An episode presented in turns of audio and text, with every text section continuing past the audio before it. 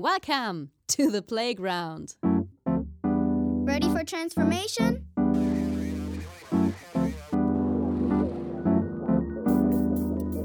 Modcast, the Masters of Transformation podcast. Who says that doesn't work? And here is your host, Ingo Stoll. Hallo und herzlich willkommen zu einer neuen Ausgabe des Modcast des Masters of Transformation Podcast. Ich bin Ingo Stoll und freue mich sehr, dass ihr wieder dabei seid. Denn diesmal reden wir über digitale Disruption und neue Visionen. Und mein Gast ist Zukunftsforscher und Autor Jens Hansen. Das Thema ist ambitioniert. Wir beschäftigen uns mit Fragen wie, wie gehen wir mit den neuen digitalen Monopolen um? Lässt das Finanzsystem die Digitalisierung der Banken zu? Welche Chancen hat Europa zwischen USA und China? Und vor allen Dingen auch, wie wird sich die Rolle des Staates verändern? Durchaus ambitioniert und Komplexität wird uns ein stetiger Begleiter, aber ich bin sicher, ihr schafft das. In diesem Sinne viel Spaß in der neuen Episode.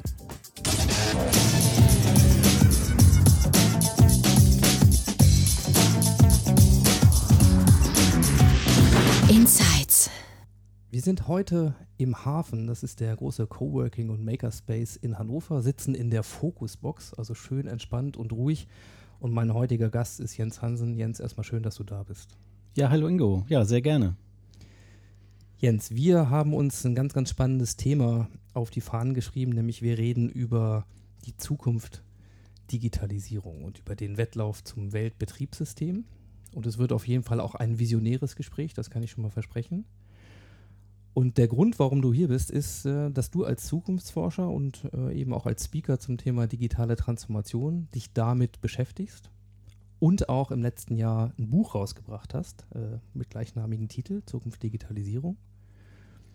Und unter Zukunftsstark ähm, eben auch mit deinem Label dabei bist in Unternehmen, im Mittelstand, aber auch in, in Behörden, ja, über die Zukunft zu reden, über Megatrends, aber eben auch über die Frage, was das für uns bedeutet.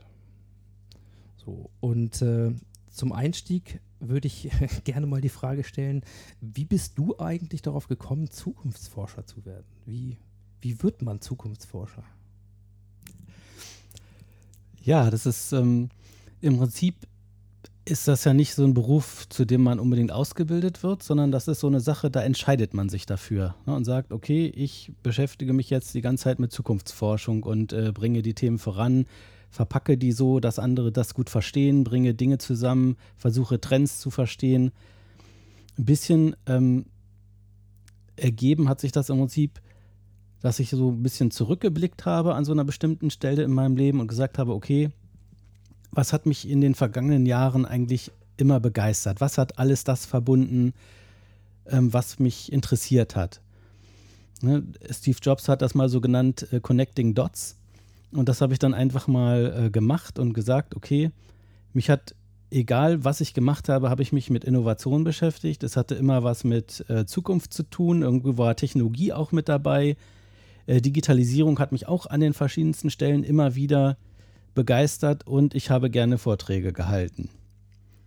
Und da habe ich so überlegt, okay, wieso mache ich das immer nur so als Randbeschäftigung, dass das durch Zufall passiert? Wieso setze ich das nicht in den Fokus und nehme das als das Hauptgeschäft? Ne, und da ähm, auch ganz spannend, ähm, da bist du dann auch noch so ein bisschen schuld äh, mit dran gewesen. Oho. Und zwar ähm, meinen ersten Vortrag, der so über äh, dieses Zukunftsthema war und wo ich dann gesagt habe, okay, in diese Richtung möchte ich gehen. Das war nämlich bei einem Convention Camp. Oh, ja. Wo ich dann gesagt habe, okay, ähm, jetzt probiere ich das mal aus, größeres Publikum, äh, ich habe eine Idee, worüber ich sprechen möchte und habe dann ähm, ja die Idee gepitcht, habe dann auch einen Raum gekriegt und ähm, genau, so von da an habe ich das dann eigentlich immer weiter verfolgt. Und das war so 2010 oder so? so Nee, das war eine der letzten. Äh, ja, 11 oder 12. Ja, genau. Ja, 12, Ende 12 muss das gewesen sein. Mhm. Ich glaube, es war auf dem Messegelände noch. Mhm, genau. Ja. Ja, Convention Camp, da vertiefe ich mich jetzt mal nicht äh, äh, in der Vergangenheit, aber das war ein, ein großer Zukunftskongress, digitaler Zukunftskongress tatsächlich. Zwischen 2008 und 2012 gab es den in Hannover. Ja, und was bist du von Haus aus? Was hast du mal gelernt? Also gelernt habe ich äh, Bankkaufmann, studiert habe ich äh, Betriebswirt und äh, dann habe ich noch einen Master gemacht in internationaler Politik und Sicherheitspolitik. Ja. Schön. Jetzt ist es ja so, dass, wie gesagt, beim Convention Camp, aber auch im Rahmen des Modcast hatten wir mit Gerd Leonard und äh, Matthias Hawks zum Beispiel schon zwei Futuristen, Zukunftsforscher hier auch ähm, zu Gast. Und deswegen mal so ein bisschen an dich die Frage. Es gibt ja, wenn man sich mit Zukunft beschäftigt, so verschiedene Typen oder auch Philosophien. Also, sag mal, die Technology will save us, es wird alles großartig, ja, wir werden Transhumanisten und äh, die Welt wird bunt und schön. Propheten und es gibt Propheten, die eher die Apokalypse ähm, predigen, dass alles ganz fürchterlich werden wird und wir werden alle sterben und so. Ähm, wo bist denn du auf dieser Achse, wenn du dich mit Zukunft beschäftigst? Ja, also auf jeden Fall nicht, dass die Technik jetzt, äh, also dieses Transhumane finde ich doch eher so ein bisschen, wäre glaube ich nicht so mein Ziel. Ja, Also ich sehe doch, dass der Mensch noch irgendwie mehr natürlich bleibt und die Technik eher als, als ähm, Mittel nimmt, um sein Leben zu vereinfachen. Ähm, ich würde mich jetzt auch nicht äh, der Apokalypse äh, den, den Predigern ähm, äh, hingeben, weil ich einfach zu gerne lebe. Ne? Also ähm, ich bin eher so der Meinung, es gibt halt verschiedene Szenarien, die passieren können und ich setze mich dafür ein und wünsche, dass das für uns Beste passiert. Dass es den Menschen gut geht, dass wir viele Probleme von äh, Umweltkatastrophen oder wie äh, wird uns die Technik beherrschen, dass wir das alles lösen können. Ne? Dass wir da sozusagen eine positive Möglichkeit finden. Was natürlich auch dazu führt, dass ich über äh, schlechte Szenarien auch spreche ähm, was die Leute dann, also es gibt Leute, die irritiert das, die meinten, man müsste nur über gute Szenarien reden, wenn man gute Szenarien haben möchte. Äh, das sehe ich aber anders, dass man eben auch die negativen Szenarien ähm, besprechen muss, um daraus dann abzuleiten, was muss ich eigentlich tun, damit genau diese Sachen nicht eintreten, sondern das, was ich mir gerne wünsche. Also du hast schon auch einen Gestaltungsanspruch Genau. mit dem, warum du das machst und warum du diese, ja, deine Gedanken, über die wir uns ja heute unterhalten werden, äh, eben auch öffentlich machst und äh, in den Diskurs einlädst darüber. Mhm. So, und ähm, du hast in deinem Buch mal ein, ein Intro gemacht. Das möchte ich ein bisschen vorwegstellen. Ähm, da heißt es so sinngemäß, während Wirtschaft und Politik noch versuchen, quasi den richtigen Umgang mit der Digitalisierung und den immer schneller werdenden und spürbaren Veränderungen zu finden. Also Organisationen versuchen agil zu werden, ähm, Geschäftsmodelle dis werden disruptiert, die Politik kümmert sich um die Frage, wie kriegen wir eigentlich digitalen Zugang zur Bildung an Schulen und so weiter. Ähm, da beschäftigst du dich schon mit der nächsten Welle. Also du sagst, alles das, was da passiert, ich sage das mal in meinen Worten, ist eigentlich Kindergarten und eher, äh, eher, eher so die Vorboten dessen, was uns in einer voll vernetzten Welt dann eigentlich erwartet. Nämlich du sagst ja schlicht, dass unsere Wirtschaftsordnung und auch Gesellschaftsordnung möglicherweise vor der Disruption steht, vor der digitalen Disruption. Warum glaubst du das?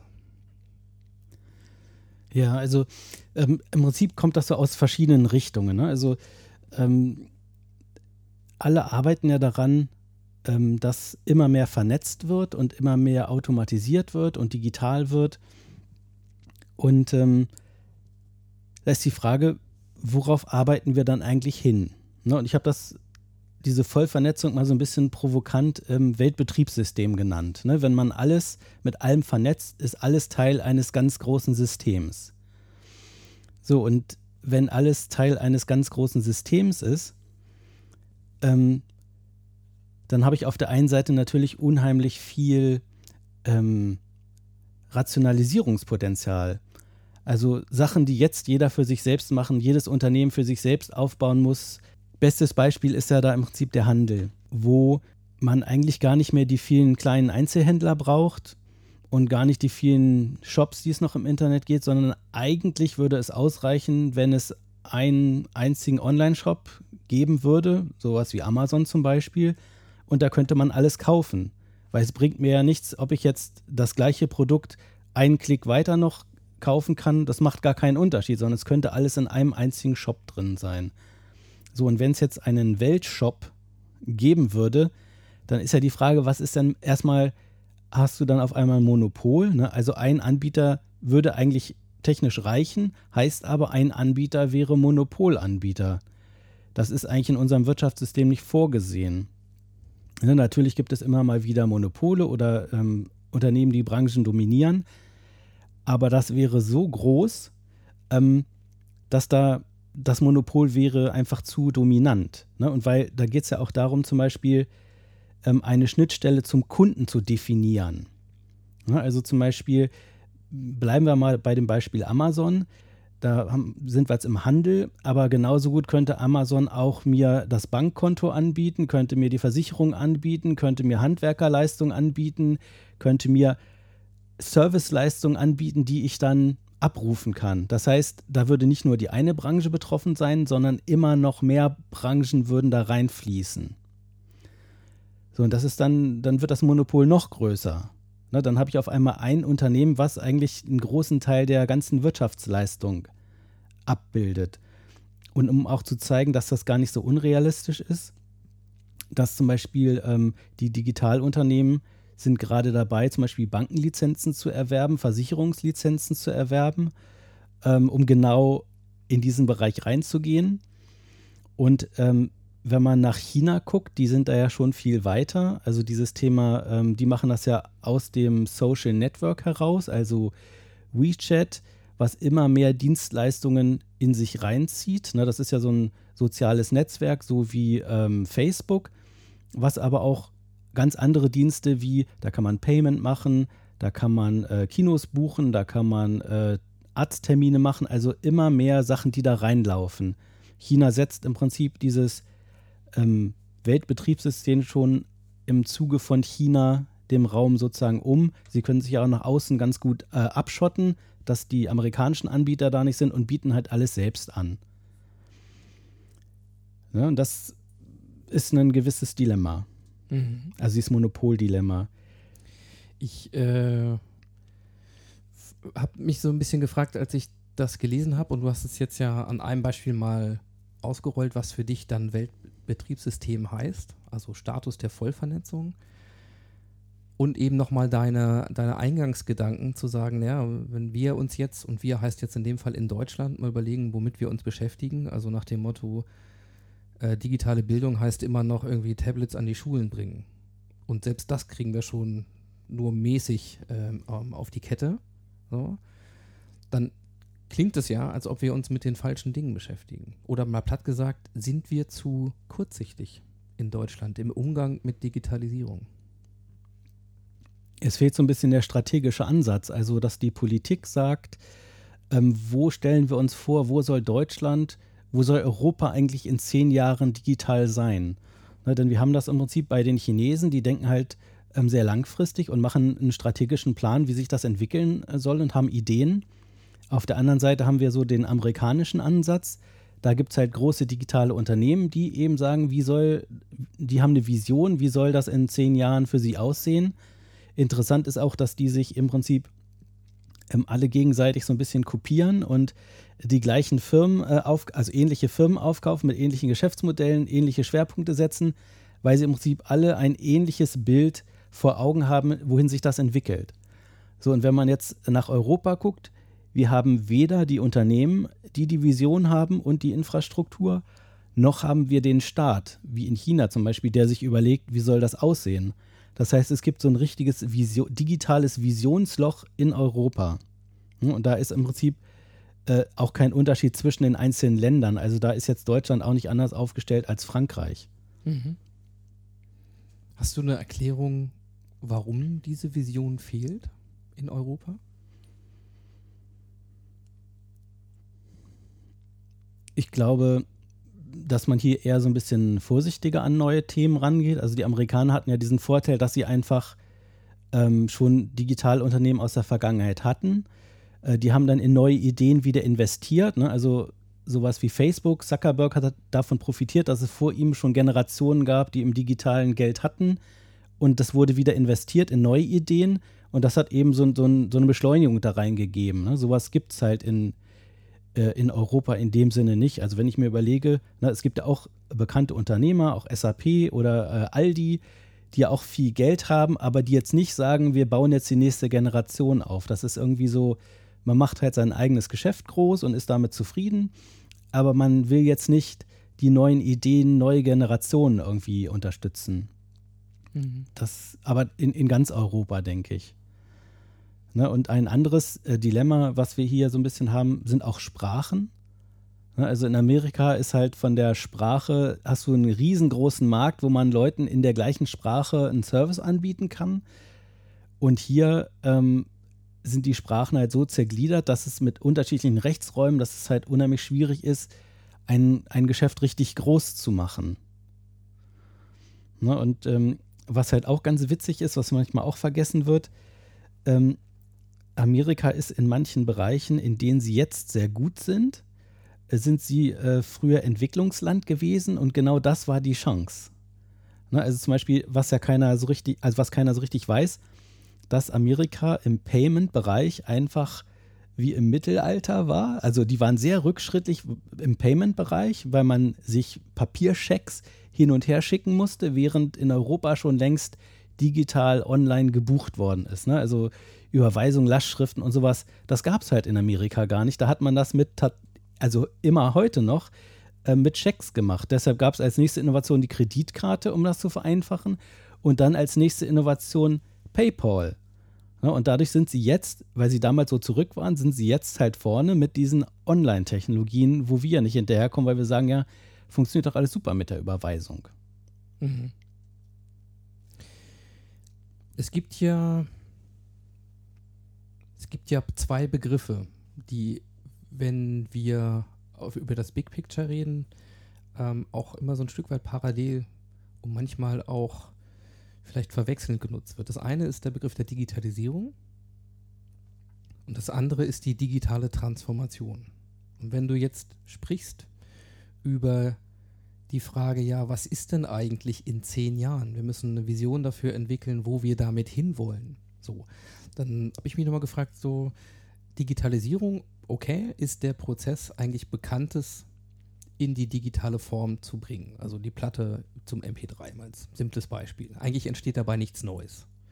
Digitale Transformation ist aber tatsächlich ähm, eher die Raupe wird zum Schmetterling. Also da entstehen ja andere Dinge und ähm, Digitalisierung ist nur ein, ja, ein technologischer Treiber. So. Was ist denn für dich eigentlich digitale Transformation? Wie, wie definierst du das? Ja, also da gibt es wahrscheinlich immer, also verschiedene, also ich habe gemerkt, dass verschiedene Leute die Begriffe immer verschieden interpretieren. Ähm, ich würde das auch eher, das, was ich so anspreche, eher als digitale Disruption sehen, also wirklich diese Brüche, die dann entstehen. Ähm, und ich glaube, da sind halt viele ein bisschen hinterher, was sowas angeht. Ne? Also jetzt wird viel diese traditionelle Digitalisierung ähm, betrachtet, die wir schon seit im Prinzip 30 Jahren machen, ne, wo man eben Prozesse automatisiert, die ins Digitale holt. Da sind wir schon lange mit beschäftigt. Da merkt jetzt halt der Staat, dass er das selbst noch nicht so richtig gemacht hat, obwohl Unternehmen da schon äh, Jahrzehnte mit befasst sind und da jetzt so eine Aufholjagd ähm, da ist. Aber was eben, ähm, was ich halt viel interessanter finde, ist halt diese Disruption, also diese Brüche.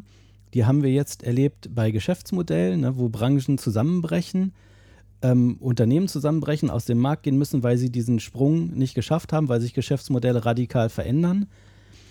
Und genau diese Art der Disruption kommt jetzt auch auf unsere Systemebene. Das heißt Wirtschaftssystem, Sozialsystem, Steuersystem, ähm, selbst Sicherheitsarchitektur. Ne? Die internationale Sicherheitsarchitektur wird dadurch im Prinzip ähm, ja, total auf den Kopf gestellt. Ja, und du hattest ja vorhin auch noch gefragt, ähm, mit diesem Wandel, ähm, mit diesem Wirtschaftssystem, also was da ähm, angegriffen wird, da war ich jetzt ja nur auf die Monopole eingegangen, Aber da hängt zum Beispiel auch dran die Zukunft der Arbeit. Also diese Frage, werden wir in Zukunft alle noch Arbeit haben in der, oder in der gleichen äh, Stundenzahl wie heute? Und da würde ich auch sagen, nein, ne, das muss gelöst werden. Also wir arbeiten darauf hin, oder es geht darauf hin, dass es nicht mehr genug Arbeit für alle geben wird an einem bestimmten Punkt. Ähm, und das nächste Thema, was auch so ein bisschen da reinspielt in dieses äh, Wirtschaftssystem, ist halt auch ähm, das Finanzsystem. Ne? Wir haben da zum Beispiel eine, eine Branche, ähm, die so konzipiert ist, dass es nicht möglich ist, sie in die Disruption gehen zu lassen. Ne? Also im Handel, da können die größten Buchhändler in USA pleite gehen, das ist alles kein Problem. Da sind zwar ein paar Leute ähm, arbeitslos, aber ähm, das läuft noch alles normal weiter. Ja, wenn wir jetzt aber davon ausgehen, dass ähnliche Muster in der Finanzindustrie passieren und ähm, solche großen Banken wie HSBC oder Deutsche Bank pleite gehen, weil sie eben nicht schaffen, ihr Geschäftsmodell digital aufzustellen, dann bist du auf einmal dabei, too big to fail. Also ne, das, was wir bei der Lehman-Pleite schon hatten, dass man feststellt, okay, ähm, das ist nicht vorgesehen. Eine Bank darf nicht pleite gehen, eine große. Sie ist systemrelevant. Ne, das ist auch so ein Punkt, wo es dann schwierig wird ähm, und die Frage aufkommt, ist unser Wirtschaftssystem noch kompatibel mit der Digitalisierung? Und genau da, an dem Punkt, brauchen wir eben diese Visionen, diese, da, da kann man nicht iterativ, also in dem Moment kann man halt schwer äh, Schritt für Schritt, ne, dieses, was von der Politik immer gesagt wird, fahren auf Sicht. Das funktioniert überhaupt gar nicht, weil du auf einmal diesen Bruch hast und auf den Bruch muss man sich halt mit einer Vision vorbereiten und vielleicht sogar schon äh, neue Strukturen aufbauen, die das auffangen können, was die alten Strukturen im Zusammenbruch hinterlassen. Na, und dafür sind diese Visionen dann wichtig. Und da müsste die Politik eigentlich irgendeinen Plan haben, wie man sich darauf vorbereitet oder wie man sozusagen äh, diese Transformationsphase gestaltet. Denn das ist im Prinzip so der sensible Bereich. Ne? Alle wissen so ungefähr, wo wir jetzt sind. Manche wissen, wo wir gerne hinwollen würden. Und fast niemand beschäftigt sich damit, wie man die Transitionsphase von dem einen zum neuen, also vom alten zum neuen halt bewerkstelligt. Wo siehst du noch Faktoren, Parameter, die kritisch sind und dies nachher für eine neue Vision zu berücksichtigen gilt? Es gibt auch so ein paar Themen, die sind natürlich auch ähm, sowas wie soziale Gerechtigkeit. Ne? Mhm. Oder gut, Gerechtigkeit ist immer so ein schwieriges Wort. Aber dass im Prinzip jeder von der Produktivität äh, profitieren kann, sein Leben bestreiten kann.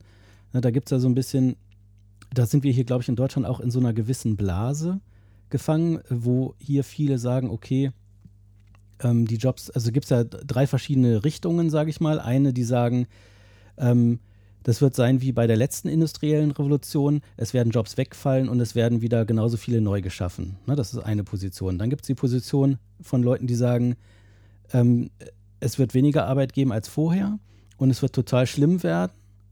Und es gibt die Leute, die sagen, ähm, es wird weniger Arbeit geben, aber ist doch gar nicht so schlimm, weil es geht um die Befreiung von der Arbeit. Ne, das wäre so eher so meine ähm, Vision, wo ich sage, okay, das wäre eigentlich interessant.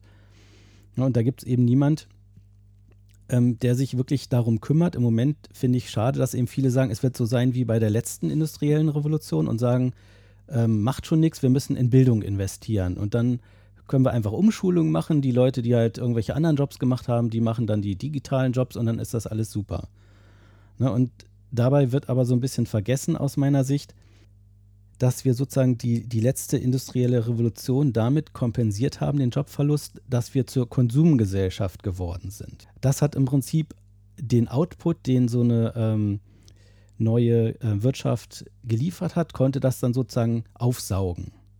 So, jetzt sind wir aber äh, bei der nächsten Grenze angelangt, nämlich der, der nächsten Herausforderung, dass unser, die Ressourcen unseres Planeten endlich sind, dass wir feststellen, äh, umweltschutzmäßig sind wir da wirklich am Ende wir sind äh, auch am Tipping Point CO2, wo wir sagen müssen, okay, da ist eigentlich eine Grenze. Ne? Und wir haben auch die persönliche Grenze, nämlich die Zeit. Also ich kann jetzt, es macht keinen Sinn, dass ich jetzt noch mehr Fernsehprogramme habe, weil ich kann immer nur eins zur gleichen Zeit gucken. Oder dass ich jetzt noch mehr Handys habe, weil ich kann nur eins zur gleichen Zeit benutzen. Oder es macht auch nur Zeit, äh, Sinn, eine bestimmte Anzahl von Dingen zu haben weil man sie einfach nur einmal benutzen kann und da so eine Sättigung einsetzt. Das heißt, wir haben jetzt bei der jetzigen Revolution, äh, industriellen Revolution, gar nicht mehr die Chance, über noch mehr Konsum das zu lösen. Natürlich äh, haben die Chinesen und die Inder und da gibt es natürlich äh, Länder, die noch Nachholpotenzial haben. Aber es ist halt, auch diese Zeit wird irgendwann durch sein, dann sind die auch auf dem Level und wir müssen gucken, wie kriegen wir den Umweltschutz dann eigentlich in den Griff. Es gibt ja Leute, die sagen, wir haben im Grunde auch den Tipping Point des Gesamtsystems erreicht.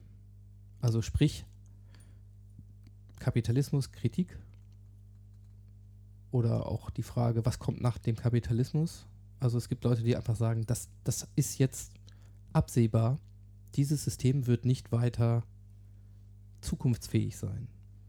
Ne? Weil nachdem wir dann sozusagen unseren Müll noch in die dritte Welt exportiert haben und unsere Autos nach China, dann können wir noch gucken, was ist mit Afrika, aber platt gesagt, wir werden das nicht mehr dann weiterentwickeln können. Wir brauchen eigentlich was Neues. Wie stehst du zu solchen, zu solchen Thesen? Also ich äh, denke, dass da generell was dran ist. Ne, also dass ähm, unser, ich weiß jetzt nicht, ob ich es, ich finde diese, die, dieses Wort Kapitalismus ist für mich immer so ein bisschen besetzt. Das ist dann wieder so rechts, links oder liberal versus Kapital, also so eine Kommunistendiskussion oft schnell in so einer Ecke. Ähm, da würde ich jetzt eher nicht drin verorten sondern lieber über das Wirtschaftssystem sprechen, was eben an sich an, an so eine Grenze kommt. Und ähm, weil ich schon auch ein Vertreter von, von Märkten bin, also wo sozusagen Angebot und Nachfrage auf irgendeine Art zusammenkommen, ähm, aber das halt nicht mehr funktioniert, wie es jetzt halt funktioniert, sondern irgendwie anders organisiert werden muss. Ne, was auch ganz spannend ist, zum Beispiel dieses Thema äh, Seidenstraße wird ja auch gerade ähm, relativ stark diskutiert, wo äh, China im Prinzip eine ähm, ja, Handelsverbindung auf dem Landweg zwischen China und Europa, also dieser Eurasien sozusagen, den Zusammenhang zu bringen, um da eben besser Warenlieferung zu machen und nicht mehr über dem Seeweg, der relativ lange dauert.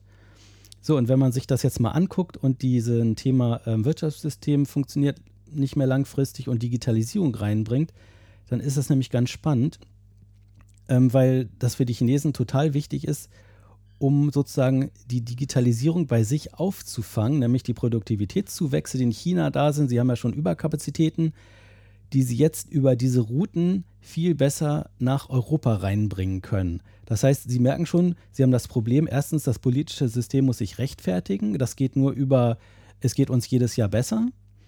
Dann merken sie, wir haben eigentlich Überkapazitäten, die müssen wir loswerden. Das wird immer schlimmer mit der Digitalisierung und Automatisierung und jetzt überlegen, wie kriegen wir diese Waren eigentlich los. Und das ist der Weg, die Waren loszukriegen, in Kombination mit Amazon. Ne, Chinesen, also mir ist das jetzt letztens passiert, ähm, ich habe sowas gesucht wie eine äh, Lampe für die Wohnung und äh, recherchiere im Moment auch viel nach Outdoor-Ausrüstung. Und wenn man die Suchwörter eingibt, dann kommen als erstes ähm, chinesische Anbieter, die zwar coole Produkte haben, aber zu den Marken kommt man erst gar nicht vor. Und dann will man das bestellen und merkt dann auf einmal, ah, das kommt direkt aus Hongkong oder aus Shanghai. Also wo sozusagen die schon Wege finden, wie sie eigentlich mit ihren eigenen Überkapazitäten umgehen können. Ne? Und um genau, das dann bei Amazon anzubieten quasi. Genau, um das dann da anzubieten, direkt äh, natürlich mehr zu verdienen, weil keine Zwischenhändler mehr dabei sind und auch äh, europäische Marken in dem Fall verdrängen. Ne? Wo man also auch merkt, auch in anderen Ländern kommen die an diese Grenze, ne? weil du meintest, ist das ein, ein, generelles Problem? Und das würde ich sagen, ja. ja und wenn man jetzt nach ähm, Afrika guckt, da haben wir zum Beispiel das Dilemma, ähm, dass wir in Europa Überschuss haben, gerade in der Landwirtschaft. Zum Beispiel gibt es da dieses Beispiel mit den ähm, Hühnchen, wo dann gefrorene Hühnchenbeine nach Afrika ähm, geschickt werden, um das da zu verkaufen. Und ähm, der Bauer in Afrika, der den nur, der, den Hühnchen nur, also der hat nur eine, eine Hütte da und der streut denen ein paar Körner hin und der ist nicht wettbewerbsfähig. Obwohl er eigentlich kein Geld verdient, äh, nur unverarbeitete Rohstoffe und eine Papphütte hat. Also eigentlich keine Kosten. Und selbst damit ist er nicht ähm, wettbewerbsfähig. Also dass man sieht, dass das auf einmal in ganz viele äh, Bereiche reinkommt und wir dann auf der anderen Seite auch feststellen, jetzt haben wir auf einmal dadurch auch Flüchtlingsströme. Ne? Also wir, wir denken, wir könnten dadurch unser Problem der Überproduktion lösen und schieben das einfach woanders hin. und dann kommen die Probleme an anderen Stellen wieder hoch. Ne, also das ist im Prinzip alles so stark miteinander verbunden, dass ja, man immer hofft, man könnte die Probleme lösen, aber man schafft nur wieder neue. Und das müssen wir im Prinzip durchbrechen. Und dazu wäre eben wichtig zu überlegen, wie müsste eigentlich so ein Wirtschaftssystem dann aussehen. Und da ist auch so ein bisschen das Dilemma, da gibt es keine Idee dafür. Na, jetzt könnte man ja, eigentlich müsste man jetzt so mutmaßen und sagen, okay, ähm, die, der Kapitalismus ist am Scheitern, ähm, aber der, ähm, der Kommunismus ist halt auch schon gescheitert. Also es gibt niemanden politisch im Moment, der eine Vision hat. Ne? Also die linke Vision ist im Prinzip gescheitert. Äh, die liberale Vision äh, ist so ein bisschen am Scheitern jetzt gerade und es gibt niemanden, der jetzt gesagt hat, ich habe jetzt eine neue. Ja, das beschreibt so ein bisschen die Grundsituation, einfach zu sagen, wir, wie häufig, wenn wir in sehr komplexen Systemen über die Zukunft reden, dann hat eben keiner mehr eine, äh, eine Antwort. Wir hätten gerne alle welche und je einfacher, desto eher sind wir vielleicht auch geneigt, ähm, diese Antworten dann äh, zu akzeptieren ja, oder uns das zu wünschen. Aber so einfach ist es nicht. Das heißt, da fehlt Innovation. Ich würde gerne mal wissen, nachdem wir ein bisschen gesehen haben, was disruptiert sich eigentlich auf der Wirtschaftsebene, wie sieht es denn mit dem Staat aus? Also welche Herausforderungen hat der Staat und seine Verwaltung ja, durch die Digitalisierung? An welchen Ebenen sehen, lauern denn dort die Herausforderungen? Also die, äh, ja, sehr vielschichtig im Prinzip. Wir erleben ja alle, ähm, wie man im Prinzip kundenfreundliche Prozesse organisiert, wie man eben bei den großen digitalen Playern äh, erleben kann und bei vielen anderen Firmen auch. Und dann steht man eben vor der Verwaltung und fängt auf einmal an, dass da viel mit Papier ist, dass man da hinlaufen muss, dass das unkomfortabel ist. Und da ist so eine Erwartung, dass die Prozesse des Staates einfach viel intelligenter werden und automatisiert und man sich damit weniger befassen muss. Das ist so eine Erwartung. Ähm, dann auch so damit einhergehend die Frage, ob der Staat überhaupt jemals in der Lage oder eine Verwaltung jemals in der Lage sein wird, auf einen Stand zu kommen, der akzeptabel ist, oder ob sie, ob der Staat auf einmal die Rechtfertigung für die Verwaltung verliert und auf einmal jüngere Generationen da sind und sagen, ähm, äh, die Verwaltung des Staates, kann das nicht Google machen? Ich habe doch das Telefon sowieso da, dann sage ich halt irgendwie äh, Google Now Bescheid und dann macht er die Autoummeldung und äh, macht den Stadtumzug. Also, nee, brauche ich ja gar nicht. Äh, Google weiß ja sowieso, wo ich wohne und ähm, dann gibt es auch die Payment-Anbieter, können da nicht, die sehen doch, welche Rechnung ich habe, kann da nicht automatisiert die Steuererklärung dann auch von gemacht werden, äh, dass die Banking-App das automatisch hinschickt und muss auf eine Steuererklärung dann überhaupt noch irgendwer von der Verwaltung drauf gucken oder machen das Algorithmen und ist die Verwaltung überhaupt in der Lage, die Algorithmen zu erstellen oder machen das sowieso Firmen? Also, dass sozusagen diese Überlegung da ist, wird der Staat mit seiner Verwaltung vielleicht voll privatisiert, wenn er nicht in der Lage ist, ähm, Strukturen zu schaffen oder eigene Software zu entwickeln, eigene Algorithmen, sondern sich auf einmal nur noch alles einkauft. Mhm. Also spricht der Staat als, also heute auf gesetzlicher Basis mit seinen monopolistischen ähm, Strukturen, also wer darf überhaupt äh, Personalausweise rausgeben und so weiter und so fort. Dieses ganze hoheitliche Thema, das siehst du durchaus gefährdet unter der Voraussetzung, dass wir nicht mehr bereit sind zu akzeptieren, dass es zum Beispiel so langsam oder so bürokratisch oder so unbequem ist. Genau. Also dass, dass, die, dass der Staat da wirklich in so einen Rechtfertigungsdruck reinkommt und ähm, was ja auch ähm, immer mehr kommt, dass ähm, Unternehmen anfangen, staatliche Aufgaben zu übernehmen. Ne? Also, dass man zum Beispiel in äh, Facebook den Auftrag gegeben hat, diese Hasskommentare äh, zu löschen. Ne? Wo man auf einmal merkt, ähm, wir hatten vorher den öffentlichen Raum, ne? die Straße, die Geschäfte, also wo man sich bewegt hat und die wurde sozusagen durch die Polizei geschützt, ein öffentlicher Raum. Und jetzt ähm, sind diese öffentlichen Räume, gehen halt ins Digitale, sind dann aber dort kein öffentlicher Raum, sondern ein privater Raum, der dann eben durch die Firmen kontrolliert wird. Ne? Also wo äh, Betrugsfälle dann vollautomatisiert ähm, durch Software ähm, bei Amazon oder eBay oder wo auch immer äh, gemacht werden. Oder ich hatte zum Beispiel jetzt äh, gab es einen Konflikt mit einem Verkauf, den ich auf Ebay gemacht habe. Und da war dann halt eBay die Schlichtungsstelle. Da gab es jetzt nicht irgendwie ein Gericht oder irgendwelche öffentlichen äh, Gremien, die da waren und entschieden haben, was jetzt richtig und falsch ist, sondern das hat eBay dann entschieden. Ne? Und da konnte ich dann auch nichts machen. Da habe ich dann vorgesetzt, das ist jetzt das Ergebnis. Und ähm, die haben halt sozusagen diese Richterrolle in dem Moment übernommen. Wer ist denn dann der Staat? Der Staat sind ja eigentlich wir. Ne? Also die Gesamtheit aller Bürger und die Institutionen, die es dann dazu gibt, also die Verwaltung, das Rechtssystem und die Politik, die dann sich darum äh, ragt. Ne? Also wir repräsentieren ja im Prinzip den, den Staat. Wobei der Staat im Moment mehr als so ein, ja, wie soll ich das sagen? Der Staat ist so das immer, wenn es nicht gut läuft. Ne? Wenn ich Hilfe brauche, dann ist der Staat zuständig und wenn irgendwas nicht so gut läuft, dann ist er auch irgendwie zuständig und schuld ist er sowieso an allem. Ähm, das hat sich, glaube ich, so, also die Bevölkerung hat sich so ein bisschen von dem Staat distanziert, obwohl die Bevölkerung ja der Staat eigentlich ist. Ne? Also das, aber das ist, glaube ich, ein, ein, philosophisches Thema, was sich da dann auch äh, auftut an der Stelle. Hm, haben wir hier auch schon diskutiert an anderer Stelle im, im anderen Podcast, wenn es nämlich um das Thema äh, Innovation, Demokratie geht. Äh, sei gerne mal darauf verwiesen. Ähm, aber ich bleibe da nochmal. Ja? ja? Also, du hast das ja mal ein bisschen weitergesponnen. Du hast zum Beispiel gesagt, ja, vielleicht ähm, hört der Staat irgendwann auf zu existieren. Und ähm, diese Aufgaben werden zum Beispiel durch, durch Städte übernommen, durch, durch smarte Städte. Also es gibt andere, vielleicht eher dann auch dezentralere Einheiten als den großen zentralen Staat. Also hältst du es für möglich, dass wir auch in Europa vielleicht nicht nur den Weg zu einer größeren EU und Gemeinschaft nicht schaffen, sondern umgekehrt tatsächlich vielleicht sogar noch ein bisschen in kleinere Staaten oder Regionen oder Städte, urbane Städte ähm, zerfallen und dort eigentlich geregelt wird, wie das Leben hier abläuft und dann irgendwann nicht mehr Frankreich mit, mit Polen konkurriert, sondern Barcelona mit Warschau?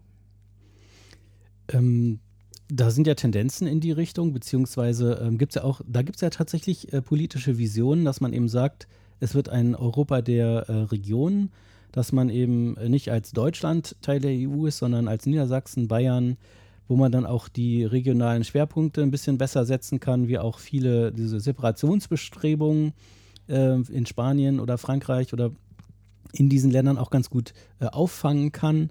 Ne? Oder das gleiche in Belgien äh, dass die einzigen, einzelnen Regionen sich selbst mehr vertreten können. Ähm, das wäre jetzt aber eher so ein EU-Thema. Also das würde ich jetzt nicht unbedingt in der Digitalisierung verorten, sondern einfach ähm, generell, dass ähm, man in Europa gucken muss, ähm, ob der Level des Nationalstaates noch angebracht ist oder ob man eher äh, es alles in Regionen also in Bundesländer im Prinzip organisiert, die halt kleinere Einheiten sind, die mehr über sich selbst bestimmen können und dann die große ähm, EU haben, um solche Themen wie Außenpolitik, Handelsverträge und sowas, dass die das für alle Regionen organisieren und man eben doch auch viel autark in der Region agieren kann. Ne, was, was ich jetzt zum Beispiel in der Richtung eher in, in Deutschland halt sehe, durch die Digitalisierung, dass es da eher was die digitale Infrastruktur geht, eine Rückbewegung gibt, was die Verwaltung angeht.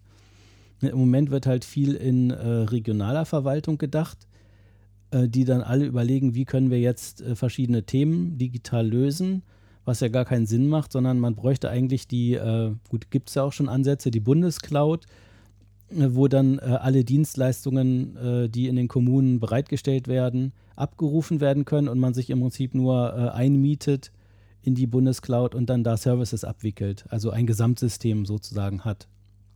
Ja, aber da müssen viele dafür noch über ihren Schatten springen, dass man diese ähm, viel Kompetenz dann auch an so eine zentrale Einheit abgibt und sich dann auch wieder ein bisschen anpasst äh, an, ja, also dass man gemeinsame Systeme hat, dass man nicht in jeder Stadt alles wieder neu erfindet, sondern tatsächlich eben ähm, äh, Kommune as a Service ähm, bucht und ähm, so ein bisschen diese regionalen Strukturen dann auch auf das reduziert, was regional sein muss und alles andere halt an die zentrale Cloud dann äh, auslagert. Wir erleben ja diese, diese, das, das Ringen darum, gerade beim, beim Digitalpakt beispielsweise. Ne? Also der Bund stellt 5 Milliarden zur Verfügung, um die digitale Infrastruktur an Schulen zu verbessern. Ähm, und mit 16 zu 0 gibt es eine Ablehnung im Bundesrat im Sinne von Bildung ist Ländersache und hier wird eigentlich durch die Hintertür versucht, ne, auf Bundesebene zentralistisch vielleicht einheitlich Dinge dann zu machen ähm, und das ja, die Beinfreiheit der Länder da einzuschränken über das Thema 50-50 Beteiligung und so weiter. Also wir erleben es ja dieser Tage ähm, mit welchen massiven Reaktanzen ähm, dann auch solche zentralen äh, Projekte zu kämpfen haben.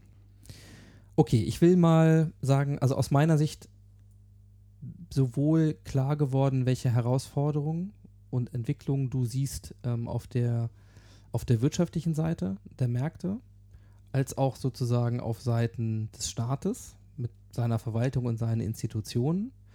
Jetzt komme ich mal zurück zum, zum Anfang und auch zum für mich ja spannendsten Teil, nämlich der Vision. Also du hast gesagt, wir brauchen eigentlich eine Vorstellung davon, wo wir in zehn Jahren stehen wollen. Wie soll es denn aussehen? Und du hast auch gesagt äh, in deinem Buch, wir sind alle gefragt, Visionen zu entwickeln. Also, und zwar als Privatperson, quasi jeder, wie auch in unseren Rollen als, als Unternehmer, als Manager, als Verwaltungsmitarbeiter, äh, als Politiker. Also da schon mal eine klare Aussage, nee, nee, es ist jetzt mit dem Fingerpointing vorbei. Also jeder kann sich dann zurücklehnen und sagen, oh, müssen das, die Politik muss das lösen oder dann müssen, müssen halt die Zuckerbergs das lösen oder wer auch immer. Sondern du sagst ja, es ist eine Aufgabe, die für uns alle, wo wir alle in der Verantwortung stehen, Visionen zu entwickeln. So. Also das mal eingedenk. Welche Visionen gibt es denn? Oder welche Ansätze für eine, eine Lösung siehst du denn? Wir stehen halt vor sehr großen Umbrüchen und ich glaube, dass es wichtig ist, einen zentralen Punkt zu haben, der den Leuten eine Sicherheit gibt, ähm, dass sie ihr Leben weiter bestreiten können und äh, bereit sind, durch die ganzen Umbrüche durchzugehen. Was meinst du damit? Also, also wie, wie kann die aussehen? Äh, bedingungsloses Grundeinkommen? Oder? Genau, also das wäre für mich halt ähm, ein, ein wichtiges Thema, denn äh, es wird so viel umbrechen, ähm, dass wir im Prinzip einen, eine Schwierigkeit haben, alle Leute mit einem Einkommen zu versehen. Ne? Wenn man jetzt äh, Verwaltungsreform macht, dann werden in der Verwaltung Leute freigesetzt. Wenn wir radikale Änderungen im Bankensystem machen, dann werden Bankenmitarbeiter freigesetzt. Ähm, Im Handel große Umbrüche oder die noch weitergehen, dann werden, also es werden irgendwo immer Leute freigesetzt oder müssen sich neu orientieren oder müssen sich weiterbilden. Und da ist es wichtig, äh, denen eine Sicherheit zu geben, äh, dass sie auch die Bereitschaft haben, durch so einen Wandel durchzugehen. Weil eben unheimlich viel passieren kann, ne? wenn wir das Bankensystem auf den Kopf stellen und vielleicht unvorhergesehene Sachen passieren, doch was pleite geht. Ähm, also wir sind da ja auch noch in, äh, in der Finanzkrise auch noch drin, also die Verschuldungsspirale und ähm, die Rentenversicherung, die unklar ist. Also es hängt ja unheimlich viel da dran und immer kommt es zurück auf, wie werde ich eigentlich meinen Lebensunterhalt bestreiten? Ob als Angestellter, äh, als Rentner, äh, als, als, als Jugendlicher, ähm, wie kann ich meinen Lebensunterhalt bestreiten? So, und das wird im Prinzip durch die Digitalisierung und durch diese große Veränderung kommt da eine totale Unsicherheit rein. Und die ist auch äh, berechtigt, weil wir in vielen Bereichen gar nicht wissen, was wird passieren und wer wird alles seinen Job verlieren, wer wird vielleicht seine Rentenversicherung verlieren, seine private, weil die Unternehmen pleite geht, in die er investiert hat. Ähm, und da müssen wir so eine Basis schaffen, dass wir sagen können, egal was passiert, alle werden genug Geld, Ressourcen haben, um eine Wohnung zu haben, um was zu essen zu haben und äh, sich was zum Anziehen zu kaufen. Ne? Also da muss auf jeden Fall so eine was da sein, was sozusagen ähm, den Wandel ermöglicht, dass alle Leute sagen, okay, egal was auf uns zukommt, ich habe die Sicherheit, dass ich da durchkomme und dass ich meine Familie ernähren kann. Es ist ganz spannend, dass du sagst, wir brauchen Sicherheit. Ja, also existenzielle Sicherheit, damit ich mich auf den Wandel einlasse.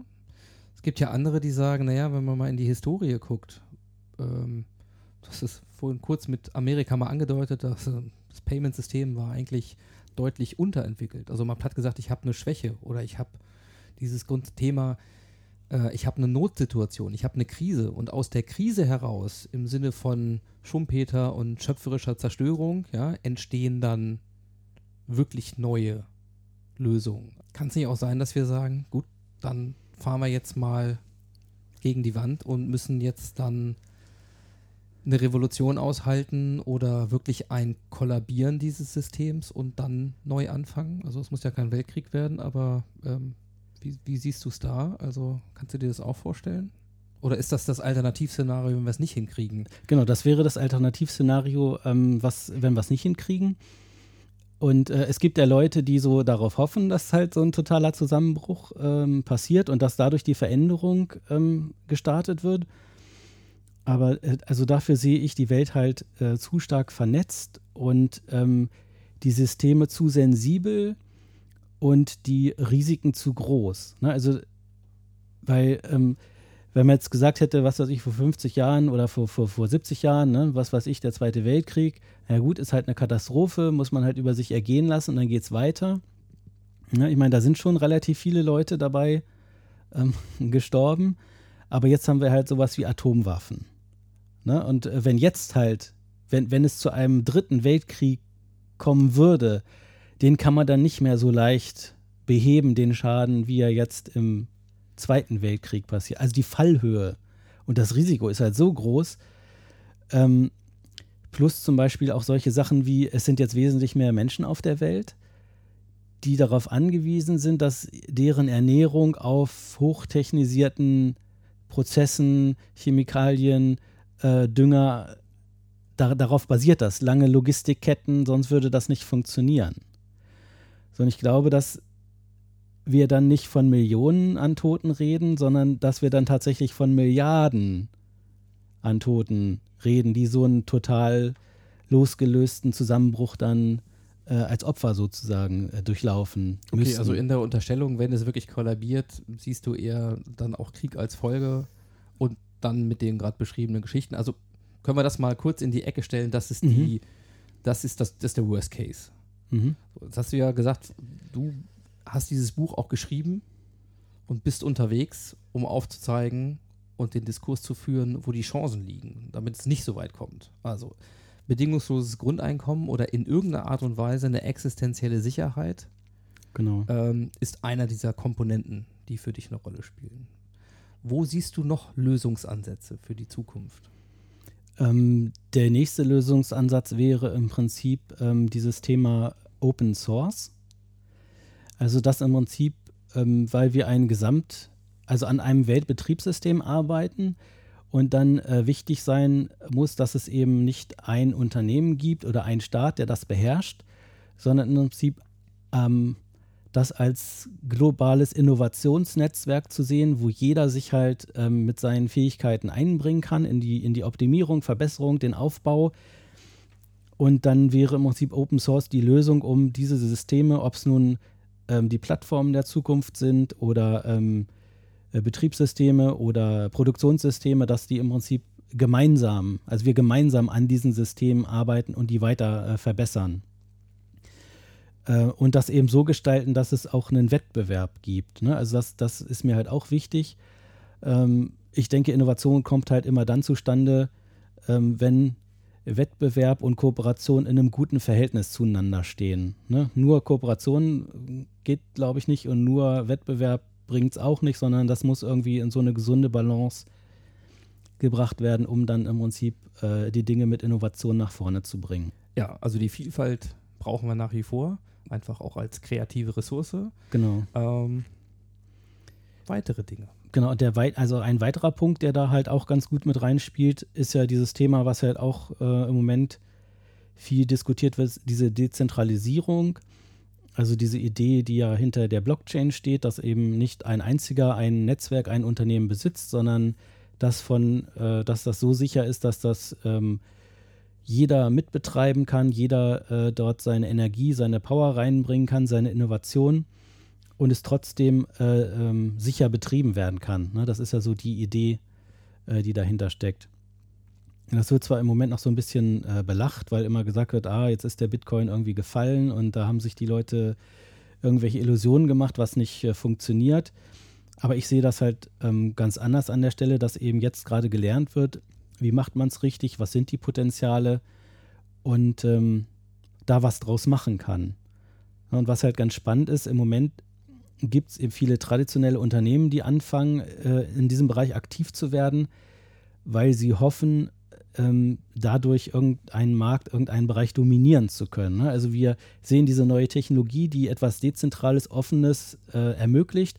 Und jetzt sind aber welche in, in den USA, gibt es Banken, die Patente anmelden auf bestimmte äh, Mechanismen, die man dort nutzen kann, um eben sozusagen den Marktzutritt für andere und die Offenheit zu verhindern. Oder hier Anbieter, die eben sagen, wir nutzen das, aber das ist dann unser System, was wir kontrollieren das ist halt dieses alte Denken dann noch. Ne? Also da sind wir wieder ähm, dabei, dass es dann zwar eine neue Innovation gibt, die aber wieder dazu genutzt werden soll, um ein Monopol zu schaffen, wo wir dann an der gleichen Stelle sind, nur halt mit einem anderen Firmenlogo, was dann auf dem System draufsteht. Mhm. Und da müssen wir dann von wegkommen. Also wir müssen die Existenz sichern auf einem gewissen Minimumlevel wir müssen offene Systeme und den Zugang zu einem Innovat weltweiten globalen Innovationsnetzwerk schaffen. Wir müssen diese Dezentralisierungsoption und dieses Thema Peer-to-Peer, -Peer, das aus, ja, auch das, das, das Effiziente ähm, am, am Ausschalten der mittleren Ebenen sozusagen nutzen. Blockchain-Technologie wäre eine dieser Ansätze. Das wären drei sage ich mal, Attribute oder, oder Kennzeichen einer Zukunftsvision. So. Ähm, Gibt es noch weitere, die für dich wichtig wären? Also was ich zum Beispiel auch sehr wichtig fände, wäre eine, ähm, wie man Medien in Zukunft organisiert. Mhm. Ja, also wir haben jetzt äh, in der Medienlandschaft, also was Zeitungen, Fernsehen, Radio angeht, ähm, so eine zunehmende Zentralisierung, dass es immer weniger ähm, Unternehmen gibt, die da aktiv sind und wo der Einfluss dieser Medienanbieter eigentlich immer größer wird. Und man ja in manchen Ländern schon erkennt, zum Beispiel in den USA, ähm, da gab es ja so Vergleiche von der Airtime, also wie viel Airtime, also wie oft ähm, äh, war zum Beispiel der Trump mit Beiträgen äh, im Fernsehen oder wie, ähm, wie viel äh, Airtime hatten andere Kandidaten. Und das war eben ein sehr starkes Ungleichgewicht. Ja, und da sieht man dann schon, dass ähm, in an, einigen Ländern äh, diese Medien halt sehr starken Einfluss nehmen auf die Bevölkerung. Auch in China erlebt man das ja, dass da Zensur eben stattfindet und manche Themen gar nicht frei geäußert werden kann, können. Und auch in Russland wird ja gesagt, dass das etwas eingeschränkter ist. Und selbst in Deutschland erleben wir ja bei manchen Themen, ähm, dass dann schon der eine oder andere sagt, okay, ähm, das Thema ist jetzt nicht so neutral dargestellt. Ne? Gab es ja viele Diskussionen um diese Russland-Geschichte, wie ist unsere Einstellung zu Russland, ähm, aber auch bei anderen Dingen oder wenn NATO-Manöver oder wenn irgendwelche Geschichten da passieren, äh, dass das dann doch keine neutrale Berichterstattung mehr ist. Okay, also verstehe ich so, wir brauchen eine Basis für eine pluralistische Meinungsbildung und wenn wir da auch in Monopole rutschen, ja, dann öffnet das Tore ja für die eine oder andere Meinung im Zweifelsfall auch hier häufig eher vielleicht reaktionär getrieben oder interessengetrieben. Ne? Und da wäre natürlich auf der anderen Seite die Verbindung zum politischen System, zur repräsentative Demokratie, zu Lobbyismus und vielen anderen Dingen haben, braucht es auch da im Grunde einen Ansatz, der, der das off, der im Grunde offen hält. Ja? Was, was ich da zum Beispiel ganz spannend finden würde, also ich finde zum Beispiel ähm, wichtig, dass es eben auch die großen Player gibt. Ne? Also da will ich jetzt gar nicht von so einer totalen Revolution reden, sondern ich fände es eben gut, wenn es eben große Player gibt, wie wir sie jetzt auch schon im Medienbereich haben. Finde wichtig, dass es dazu die ähm, staatlichen Player gibt, wie staatlich, also ZDF, ARD, finde ich auch super, dass es sowas gibt. Und äh, was mir noch so ein bisschen fehlt, wäre so eine dritte Säule, die aus der Bevölkerung rauskommt, wo mehr so kleine unabhängige, also wo der Journalist im Mittelpunkt steht und nicht die, der riesen Medienkonzern. Äh, da gibt es ja schon Journalisten, die da im Prinzip aktiv werden, ihre eigenen Kanäle haben oder jetzt äh, auch du, dass du jetzt ähm, so Interviews machst, Themen nach vorne bringst, deine Zuhörer hast und die eben auch äh, zum Nachdenken bringst. Und da fände ich zum Beispiel ganz interessant, wenn ähm, es wird ja dieser äh, hochkritisierte Rundfunkbeitrag wird ja immer erhoben. Und ähm, ich würde es gut finden, wenn das nicht eben immer in staatlich organisiertes Fernsehen und Radio läuft, sondern ein Teil davon äh, über ein äh, Rating-System äh, an solche Leute wie dich ausgeschüttet wird, wo dann eben gesagt wird, okay, das haben jetzt so viele Leute geliked oder haben eine Bewertung dazu geschrieben oder wie auch immer. Und dann ähm, kriegst du das sozusagen ausgeschüttet. Ne? Also, dass dann äh, Freie die Möglichkeit haben, sich über solche Sachen dann auch zu finanzieren. Mhm. Ja, interessanter Gedanke. Gibt es denn eine Vision? Also, du hast vorhin mal gesagt, also eigentlich fehlen uns die Visionen. Also, der Staat hat keine, oder die Politik hat keine. Ne? Also, Amerika hat eine, sozusagen getrieben durch, okay, die Googles, Amazons und Microsofts dieser Welt und Facebooks. Ähm, der chinesische Staat hat auch eine. So, und wir befinden uns aber auch im freien Wettbewerb darüber, ob es jetzt das sein soll, ja, für uns alle, wie wir das so finden oder nicht. So, für Europa fehlt die eigentlich. Jetzt hast du schon ein paar Punkte äh, an, an, Komponenten genannt, die für dich wichtig wären. So. Ich kann mir fast nicht vorstellen, dass diese Visionen nicht irgendwo schon gedacht sind. Ähm, gedacht werden die? Na, es gibt auf jeden Fall Leute, die äh, in die Richtung denken. Es gibt halt wenig, die in die Richtung handeln. Ähm, es gibt politisch auch, es wird dann halt zu kurz gedacht. Ne? Also dies, zum Beispiel bedingungslose Grundeinkommen, ähm, äh, das haben wir jetzt so als Schlagwort damit reingebracht. Ähm, da, das müsste, also das sehe ich jetzt noch viel weiter. Also für mich würde das auch heißen, ähm, äh, dass wir sozusagen, da wird immer diskutiert, äh, können wir uns das leisten, wer soll das bezahlen? Ja, das finde ich halt so eine sinnlose Diskussion. Aber ich würde zum Beispiel auch überlegen, äh, die Geldschöpfung äh, umzudrehen und sie auf Basis des Grundeinkommens sozusagen zur Geldschöpfung beizutragen. Kannst du das mal kurz erläutern? So, also normalerweise wird ja ähm, ähm, also Geldschöpfung ist im Prinzip ähm, passiert so, also unser, unser Geldsystem basiert ja darauf, ähm, dass Leute äh, Kredit aufnehmen und sich dann davon was kaufen und das Geld ausgeben.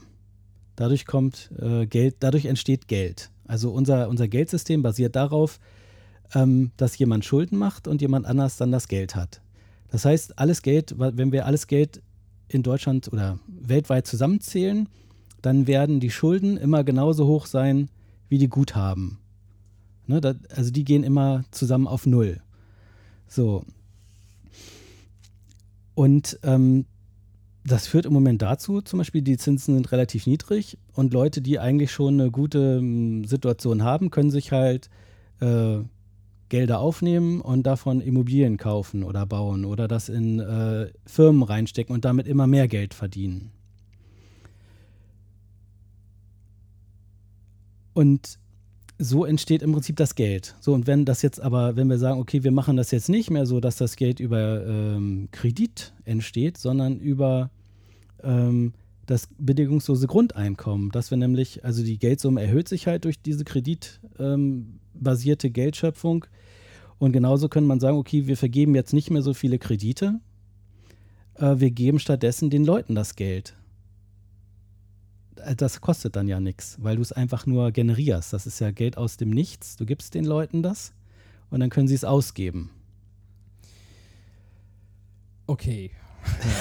Ja. ja, wir haben heute die großen Themen und das Big Picture und das ist auch alles in Ordnung.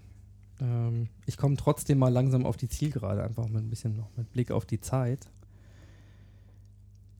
Also, was ich verstanden habe, ist, wir brauchen eine Vision, ein Bild, ja, wo wir hinwollen. Und du fasst das ja, und zwar, was soll denn nach der digitalen Transformation sein? Ja, wie soll es denn sein? Und zwar mal so im Zeitraum von zehn Jahren. Und wir wissen ja, da passiert eine Menge. Und im Zweifelsfall in den nächsten zehn Jahren immer noch mehr als in den letzten zehn. So. Es gibt einige konzeptionelle Ansätze aus deiner Sicht, die interessant sind, die letzten Endes auch das Potenzial haben, wirklich systemverändernd zu wirken, weil darum geht's.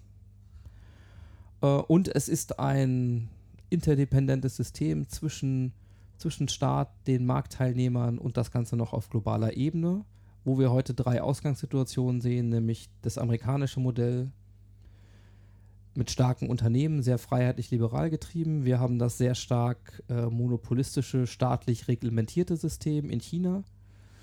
Ähm, und wir haben den europäischen Markt in seiner ganzen Vielfältigkeit und den Schwierigkeiten mit EU und Brexit und äh, diesen Entwicklungen mal so ein bisschen als globale Großwetterlage an der Stelle. Jetzt hast du gesagt, du bist aber grundsätzlich kein Typ, der jetzt die Apokalypse predigt. Du musst sehen, welche Schwierigkeiten gibt's, aber du glaubst auch daran, dass wir es schaffen können. Ja.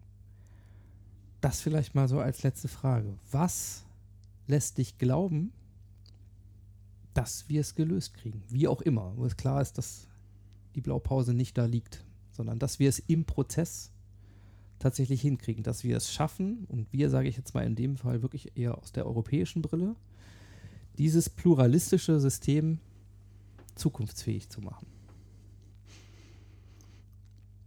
Also ich glaube, dass Europa da sehr stark ist in diesem Bereich ähm, soziale Innovation. Ne? Also durch äh, verschiedene ja, Revolutionen auch. Ne? Also französische Revolution, Revolution in Deutschland. Ähm, die Griechen haben auch schon einiges auf die Beine gestellt. Also es gab immer viele, äh, viele Staaten, die eben geschafft haben, äh, sich neu zu erfinden, ähm, neue Ideen zu bringen. Mh, auch diese, diese, diese, diese Denke, also auch solche Sachen wie äh, Kommunismus, der ja, oder, der, ne, also Marx, was auch au- auf Deutschland, aus Deutschland rausgekommen ist, Ideen, die jetzt vielleicht nicht mehr ähm, up to date sind, aber die, die, die Grundinnovationen sind halt hier entstanden und ich glaube, da ist Europa eben gerade durch diese äh, Vielschichtigkeit, Vielseitigkeit relativ stark. Und ähm, da hoffe ich eben, weil wir das in der Vergangenheit auch schon immer gut hingekriegt haben, diese Innovation anzustoßen, dass wir das jetzt eben auch schaffen und dass wir in dieser die Pluralität, die wir haben, im Prinzip auch genau in diese Systeme übertragen können. Na, dass wir eben sagen, okay, da muss jeder irgendwie beteiligt werden, das muss offen sein, das sind ja auch Ideen, die in der EU gelebt werden. Ne? Also wenn man äh, wir regen uns zwar immer auf, dass es vielleicht manchmal ein bisschen langsam ist und dass sich die immer so viel streiten, aber im Prinzip sind wir der Beweis dafür, dass das irgendwie funktioniert und man da weiterkommt. Ne? So, so ganz, also was ja auch oft vergessen wird, so gibt es auch ganz interessante Beispiele. Zum Beispiel haben wir es geschafft, äh, in Europa ein Umsatzsteuersystem zu etablieren, was besser funktioniert und weniger komplex ist als das der USA. Das wissen viele Leute gar nicht. Ja, in den USA ist das die totale Katastrophe. Da kann jede County, jedes, jede kleine Einheit kann seine eigene Umsatzsteuer machen. Die wird dann aus drei verschiedenen Teilbereichen zusammengesetzt, also sehr komplex. Und wir haben das geschafft, uns in Europa zusammenzusetzen, ganz viele verschiedene Länder, ganz viele Sprachen, ganz viele Rechtssysteme und es geschafft, eine gemeinsame Lösung zu finden, die jetzt besser ist als ein Land, was es schon seit mehreren hundert Jahren gibt, was viel mehr Vorsprung hat und wir sind trotzdem besser.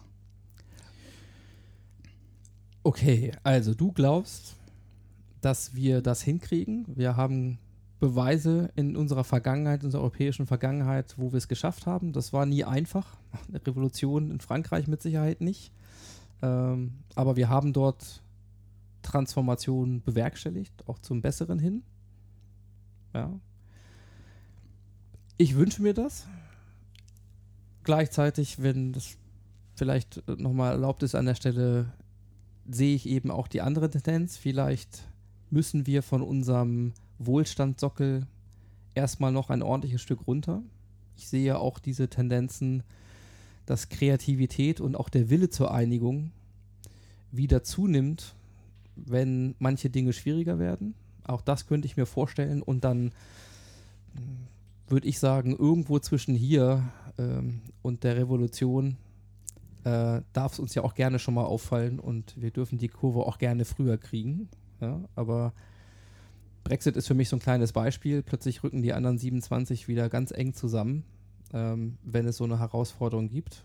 Ähm, also ich glaube auch, dass wir das brauchen und ob das im Wettbewerb mit China oder den USA möglicherweise auch ein Faktor ist, ähm, werden wir halt sehen. Also ich wünsche mir und glaube auch daran, ähm, dass wir noch lange nicht alles gedacht haben, ähm, ausprobiert haben, aber wir werden sicherlich auch ein bisschen aus unserer Komfortzone raus müssen, äh, gerade in Europa. Also insofern danke ich dir auf jeden Fall erstmal für die Beleuchtung eines großen Bildes, eines äh, komplexen Bildes ähm, und dass es eben nicht eine Diskussion über Zukunft geworden ist, Marco Orakel, wir würfeln mal und äh, reden nur über Glaubenssätze, sondern was man gemerkt hat bei dir ist, glaube ich, schon, dass du dich viel mit dem System an sich beschäftigst und mit den Faktoren, ohne von dir zu behaupten, du weißt, wie alles läuft. Und ich glaube, das ist ein Kennzeichen unserer Zeit. Insofern ein wichtiger Beitrag. Ich lege euch das Buch Zukunft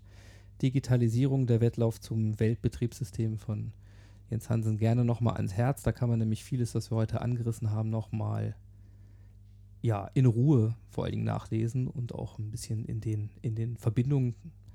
Und äh, abschließend, wie immer hier an der Stelle, die Frage, Leute, die jetzt neugierig geworden sind, die dazu mehr wissen wollen und auch an dir dranbleiben möchten oder vielleicht auch in den Dialog mit dir kommen. Wie gesagt, du bist ja auch als Speaker unterwegs. Wo findet man Informationen zu dir? Ja, zum einen äh, Anlaufstelle www.zukunftsstark.org.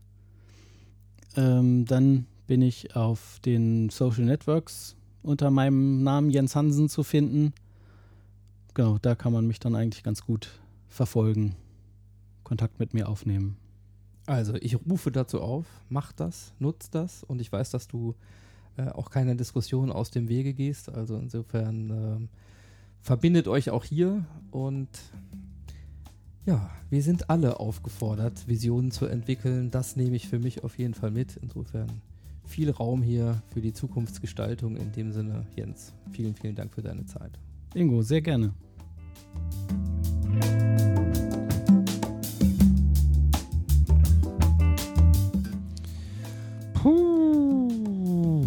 Ja, ihr habt's gemerkt, das war kognitive Schwerstarbeit. Aber so ist das in komplexen Systemen, die zweifelsohne unsere Zukunft bestimmen. Ja, ich bedanke mich fürs Zuhören und für eure Zeit und erwarte natürlich eure Gedanken zum Gesagten auf den Social-Kanälen eurer Wahl. Ja, und nächste Woche, kleiner Ausblick, gibt's für mich den Weg auf nach Zürich zum Querdenker Retreat und ich verspreche euch dort neue und spannende Modcast-Episoden für euch mit nach Hause zu bringen. In diesem Sinne sage ich für hier und jetzt ciao ciao, macht's gut und happy transformation.